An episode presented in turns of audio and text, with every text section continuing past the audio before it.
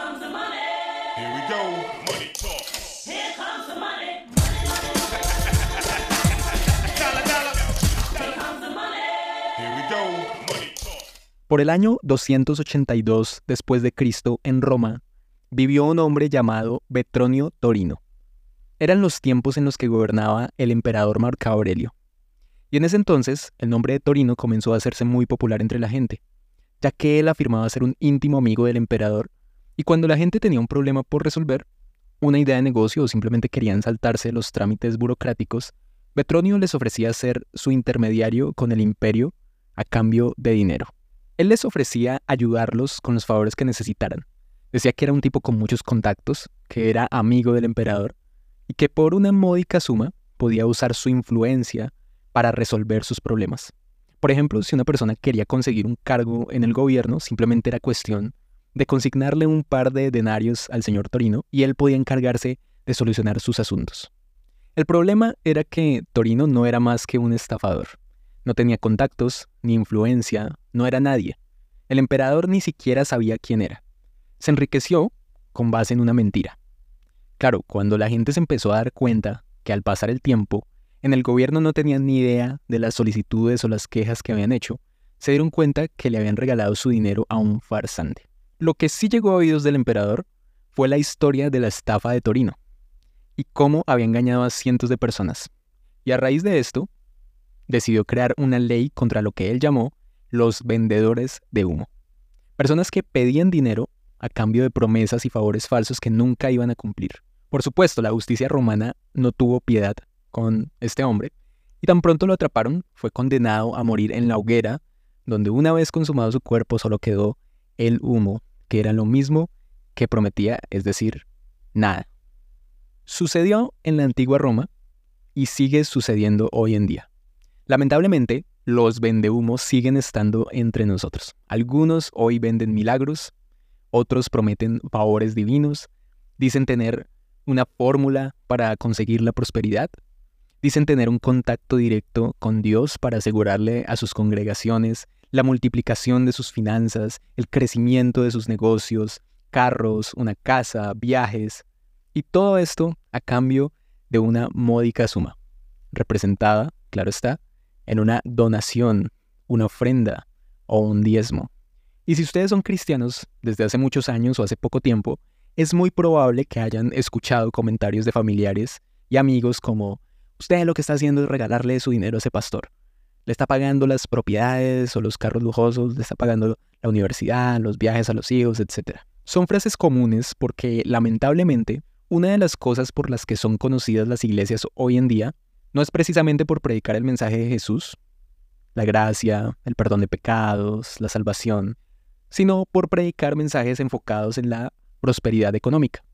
Mensajes con títulos como Dios quiere que seas rico, Dios quiere romper la maldición de la pobreza y la escasez, Dios quiere prosperarte, Dios quiere darte el doble o el triple de lo que tienes. Y la percepción de aquellos que nunca han asistido a una iglesia es que los creyentes o los feligreses, como nos llaman a veces, somos los mecenas, los patrocinadores de las lujosas vidas que tienen algunos de estos pastores o líderes espirituales. Esto, por supuesto, ha impedido que muchas personas se acerquen a una iglesia, pensando que son lugares donde lavan los cerebros y manipulan a las personas para que donen el 10% de su sueldo como un mandato de Dios, pero que realmente solo están aportando a un negocio millonario de las familias pastorales. El famoso término Evangelio de la Prosperidad surge por allá por los años 50, cuando Estados Unidos vive una época de gran abundancia después de la Segunda Guerra Mundial y comienzan a surgir predicadores que en su entusiasmo por esta nueva era de riqueza en su nación, comienzan a poner un énfasis en la importancia del dinero y de las posesiones materiales como parte de esa vida abundante que Dios nos prometió en la Biblia.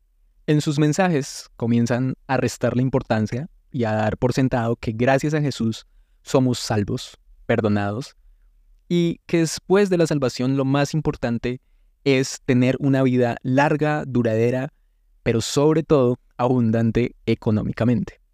Y desde entonces, influenciado por un mundo cambiante donde surgen las tarjetas de crédito, pasando por el auge del capitalismo y el consumismo de los años 80 y 90, donde se desarrolló una cultura que hace énfasis en lo material por encima de todas las cosas, llegando hasta nuestros días, la era de las redes sociales, donde lo importante no es ser, sino aparentar, lo que era conocido como el Evangelio de la Gracia, hace una metamorfosis, una transformación hacia el Evangelio del dinero y la importancia de vivir una vida rica y próspera, porque esa es, según ellos, entre comillas, la voluntad de Dios. Y antes de entrar de lleno en la explicación, quiero hacer una salvedad.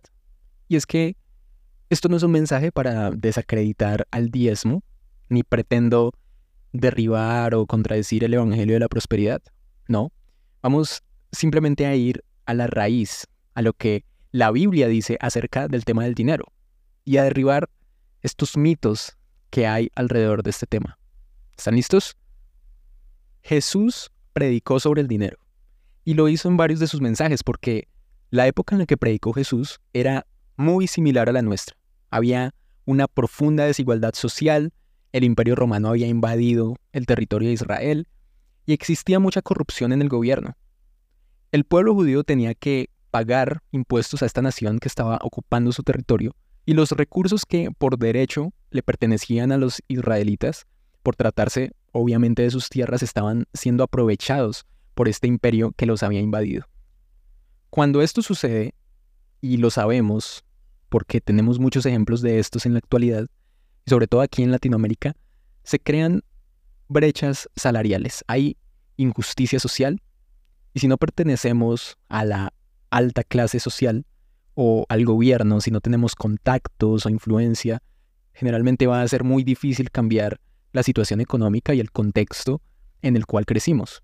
Esto pasaba en los tiempos de Jesús y de hecho, antes de su nacimiento, un porcentaje del pueblo judío aún tenía la esperanza en la llegada de un Salvador, de un Mesías que los liberara de esa injusticia social, que erradicara la pobreza y la corrupción.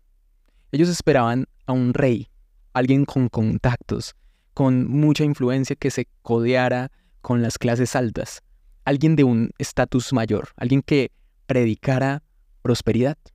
Pero entonces llega Jesucristo, un campesino, un joven pueblerino, podríamos decir, que ni siquiera contaba con acta de nacimiento porque había sido concebido en un establo. Era tal la pobreza de la familia de Jesús que no tuvieron los recursos para darle un lugar digno donde nacer. Y al crecer Jesús se revela como el Mesías, como ese rey que el pueblo judío estaba esperando un hombre pobre que creció en la pobreza y además se juntaba con las clases más bajas de la sociedad. Y aunque todos esperaban que Jesús predicara estos mensajes como Dios quiere que sean ricos, Dios los ha llamado a ser hombres y mujeres de negocios prósperos, su mensaje dice todo lo contrario y nos da una luz acerca de lo que Dios piensa sobre el dinero. Comienza a decir que nadie puede servir a dos señores, no es posible servir a Dios y al dinero. Jesús también dijo que el amor al dinero es la raíz de todos los males. Y hasta habló en contra de los ricos. Decía, es más fácil que un camello entre por el ojo de una aguja a que un rico entre en el reino de Dios. Muchos quisieran que Jesús hubiera predicado sobre la importancia de ahorrar, de invertir en la bolsa, pero no fue lo que Jesús predicó. De hecho, en medio del Sermón del Monte, nos deja uno de los mensajes más hermosos que hay. Él dice, no se preocupen por lo que van a comer, ni por la ropa que van a vestir. Miren a las aves que no siembran ni cosechan, sin embargo, el Padre las alimenta. Y miren a los lirios que no trabajan y aún así Dios los viste. Porque la vida es más que la comida y la ropa, la vida es más que el dinero, es más que el trabajo, es más que las riquezas. Y hablando de las riquezas, él también dijo, no acumulen tesoros en la tierra, por el contrario, acumulen tesoros en el cielo. ¿Por qué? Porque la vida es más que hacer dinero, es más que trabajar, es más que acumular riquezas. Esto es todo lo contrario a lo que escuchamos hoy en día. En este punto, alguno se preguntará, entonces, ¿Dios quiere que sea pobre toda mi vida? ¿Está mal buscar hacer dinero? ¿Buscar un ascenso? ¿Buscar un aumento? No, eso no es lo que Jesús está diciendo. Lo que Jesús dice es que el dinero jamás debe ser lo más importante en nuestro corazón. Muchos cristianos pasan sus vidas creyendo una mentira, que Dios en algún momento les dará yates, mansiones, autos lujosos, porque han escuchado toda su vida que Dios los quiere hacer ricos y que la bendición, entre comillas, es tener y tener cada vez más dinero. Pero esto no fue lo que prometió Jesús, ni está en ningún párrafo de la Biblia. Por el contrario, Jesús sí promete que Dios va a suplir nuestras necesidades económicas y es algo que sí encontramos en otros pasajes como en Filipenses 4:19, donde dice que Dios suplirá todo lo que nos falta.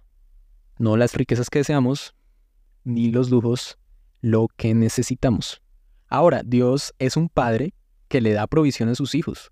Y hay personas que en sus vidas van a tener más de lo que necesitan, van a tener abundancia, van a ser enriquecidas, pero que quede claro que todo lo que esas personas tienen es por gracia, no es por ser más espirituales, no es por orar más, ni por leer más la Biblia. Dice 2 Corintios 8:9, ustedes conocen la gracia generosa de nuestro Señor Jesucristo. Aunque era rico, por amor a ustedes se hizo pobre, para que mediante su pobreza pudiera hacerlos ricos. Enriquecerse en el reino de Dios no es una cuestión de méritos, sino es una cuestión de gracia. Nunca permitamos que los vendehumo modernos nos vendan la idea de que entre más diezmamos o entre más ofrendamos o entre más pactamos, que es esta idea de pagarle a Dios a cambio de un milagro, una sanidad, un empleo, etc. Una idea que simplemente es absurda. Nunca creamos que esto nos va a dar más riquezas. Y así mismo al contrario, porque según los vendehumos, si no diezmamos, si no ofrendamos, vamos a ser pobres, vamos a caer en maldición. Y ya vimos que en Jesús somos libres de toda maldición, así que no nos dejemos engañar.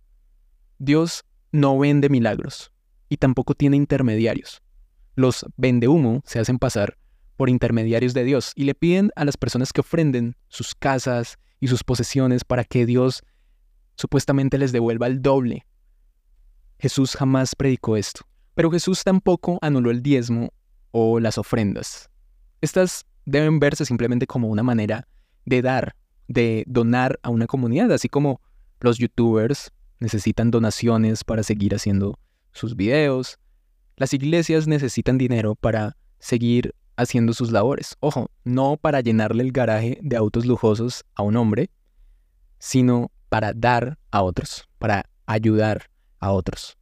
Termino con esto y voy a decir algo que puede sonar polémico, pero al sacar un porcentaje de nuestro dinero para dar, que es la idea del diezmo, no aplicas solamente para dar a las iglesias necesariamente. Jesús lo dijo claramente, pues tuve hambre y me alimentaron, tuve sed y me dieron de beber, fui extranjero y me invitaron a su hogar, estuve desnudo y me dieron ropa, estuve enfermo y me cuidaron, estuve en prisión y me visitaron. Entonces esas personas justas responderán, Señor, ¿en qué momento te vimos con hambre y te alimentamos o con sed y te dimos algo de beber? ¿O te vimos como extranjero y te brindamos hospitalidad, o te vimos desnudo y te dimos ropa, o te vimos enfermo o en prisión y te visitamos. Y el rey dirá, les digo la verdad, cuando hicieron alguna de estas cosas al más insignificante de estos, mis hermanos, me la hicieron a mí. Creemos que damos el diezmo y estamos haciendo mucho por el reino de Dios, pero podemos estar haciendo más cuando damos a los que realmente lo necesitan, al que tiene hambre o al que no tiene un trabajo. Y esto, esto sí trae prosperidad. Jesús dijo, den y se les dará. Entonces, vamos a creerle menos a los vendedores de humo y más a las palabras de Jesús. Here comes the money. Here we go.